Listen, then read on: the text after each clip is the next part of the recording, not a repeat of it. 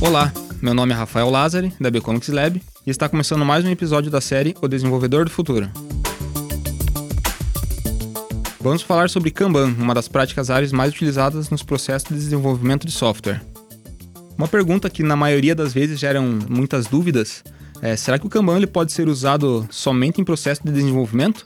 Essa prática ela pode ser aplicada em qualquer área da empresa e não exclusivamente nos times de tecnologia. É, porém, quando você inicia essa prática nos times de tecnologia, a aplicação nas demais áreas ela se torna muito mais fácil. Está aqui comigo o Leandro Pérez, da Becomics Lab também, e vamos falar um pouco sobre esse assunto com vocês. Então, Rafael, o que vemos acontecendo na maioria das vezes para quem está iniciando com práticas ágeis é que as pessoas acham que basta escolher uma parede na empresa, delimitar um quadro, colar cartões com atividades e dizer que estão utilizando o Kanban. Apesar do impacto visual, sabemos muito bem que para ver os reais resultados na utilização dessa prática, tem muito mais coisa envolvida. Com base nisso que você falou, Leandro, é, eu percebo que assim, na maioria das vezes, quando as empresas começam a utilizar o ágil, é realmente pelo Kanban que elas começam, né? Que elas entram nesse mundo, né? E um ponto bem interessante é que até tá, dá para pegar agora, assim, que é sobre o tempo que se leva para você obter os resultados esperados com isso, né? Isso vai depender muito do time estar aberto para absorver toda essa cultura.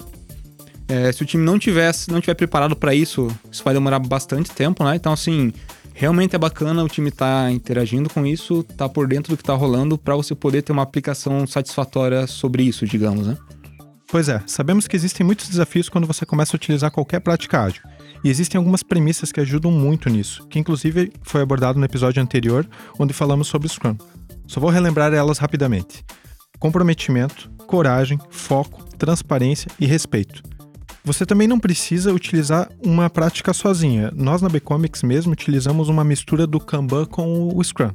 A gente aproveita as cerimônias do Scrum e a transparência do Kanban para facilitar a, com que a gente chegue nos nossos objetivos que nós traçamos é, no início do nosso planejamento. É, muito se fala, né, Leandro, em transparência do Kanban e tal, né? É, o, o, bacana disso é que o Kanban, é, essa trans, transparência que o Kanban gera para a empresa como um todo, é ótima, pois existem muitos casos, ainda mais na própria B-Comics, que o nosso cliente está na mesma empresa ou muitas vezes na mesa do lado, né?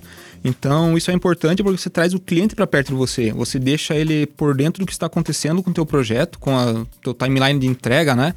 Com a tua sprint, enfim. E com isso ele consegue acompanhar o andamento dessas atividades e saber o que está sendo feito, até mesmo antes dele receber um produto final. Então, muitas vezes ele pode opinar no meio do caminho, você pode mostrar para ele que você tem é, alguma adaptação para fazer e ele participa dessas decisões junto com você. Isso é muito importante. Bom, falar de ágil é um assunto que renderia uma longa conversa, né? É, mas o que podemos notar é que você não precisa estar totalmente amarrado a uma única prática ágil. Você pode utilizar conforme for as suas necessidades. É importante também que você se especialize nisso ou procure alguém que entenda do assunto. Caso contrário, o resultado disso pode ser meio frustrante quando você for aplicar e conferir os resultados disso. Realmente, para você conseguir resultados satisfatórios, precisa saber o que está fazendo. E também lembrar que trabalhar com essas práticas ágeis é um processo de mudança e aprendizado constante. O Rafael acabou de comentar que você não precisa seguir uma receita completa, você tem que adaptar ela justamente para a realidade da sua empresa. Você se identificou com algum dos problemas levantados nesse podcast? Acha que o Kanban ou alguma prática ágil poderia ajudar na sua empresa? Se tiver alguma dúvida, entre em contato com a gente através das redes sociais. Um abraço e até a próxima. Até a próxima, pessoal.